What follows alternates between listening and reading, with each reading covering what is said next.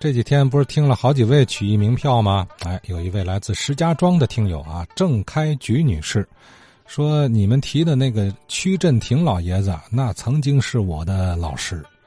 哎，咱听听啊，还有小朱老外号啊，那也是我的老师。你看，两位名票一块教他，在什么地儿啊？什么机缘？河西区的曲艺训练班。曲振廷老先生他是教我的。我六零年进的戏曲训练队，锦湖路二十号。我跟我父亲啊去看看，我一看行，我就不乐意上文化课了，乐意学点戏嘛，得学点嘛东西。哦，在这之前也没有接触过哈。对，没接触过，教了三个月吧，唱都老段子，鸳鸯调、北调，曲振廷是北调。小朱老师鸳鸯调，这老师俩老师教我。学校里分好几种鸳鸯调、北调，什么调都有。还到那个哪儿去文化馆是哪个地方汇演去？就我们这帮曲艺界的，河西区、红桥区、和平区，一个区抽一个老师，抽一个学员吧，去比赛去。那是我重点培养的事。训练队的领导啊，叫别的别的地方老师来培养我，学学习这个老段子嘛的。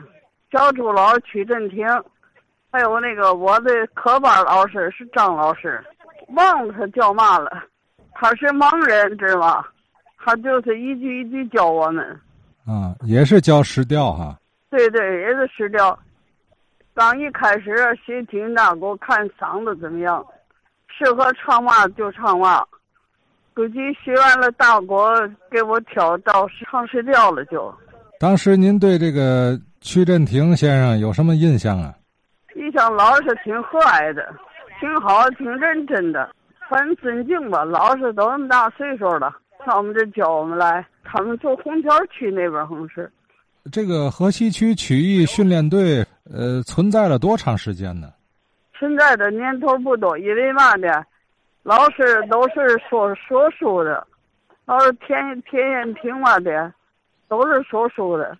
学校就曲艺班光是，相声，呃，那个石调、京韵、单弦儿、老听大鼓，就这几项。啊，那教了几年呢？教了三年吧，三年就解散了。这个训练队整个解散。连河北梆子的那这梆子班也有，梆子、越剧、评评戏三个班了。就是从六零年到六三年啊。哎，对对对，六三年我们就解散了，就各团老师来挑选，挑选学员哪个好哪个嘛的，就王培元嘛，他们都天市区团了。像我这个跟马红信还有王自如，在和平区曲艺杂技团。也得学习啊，也得学学训练班。六五六五年就转业了。啊，您就离开天津了是吧？哎，就离开了。现在我在石家庄了。河西区这个曲艺训练队就培养了这一期学员哈。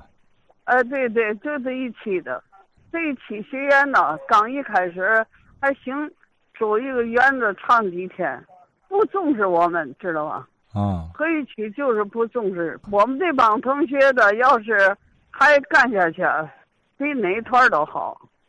嗯，主要是没有没有人支持，所以就让各个区都给挑走了，把人。对，挑走以后，他们那帮学员都学弹弦了，弹弦又学不到日子，又想造厂什么厂都给他们挑那去了，工厂去了。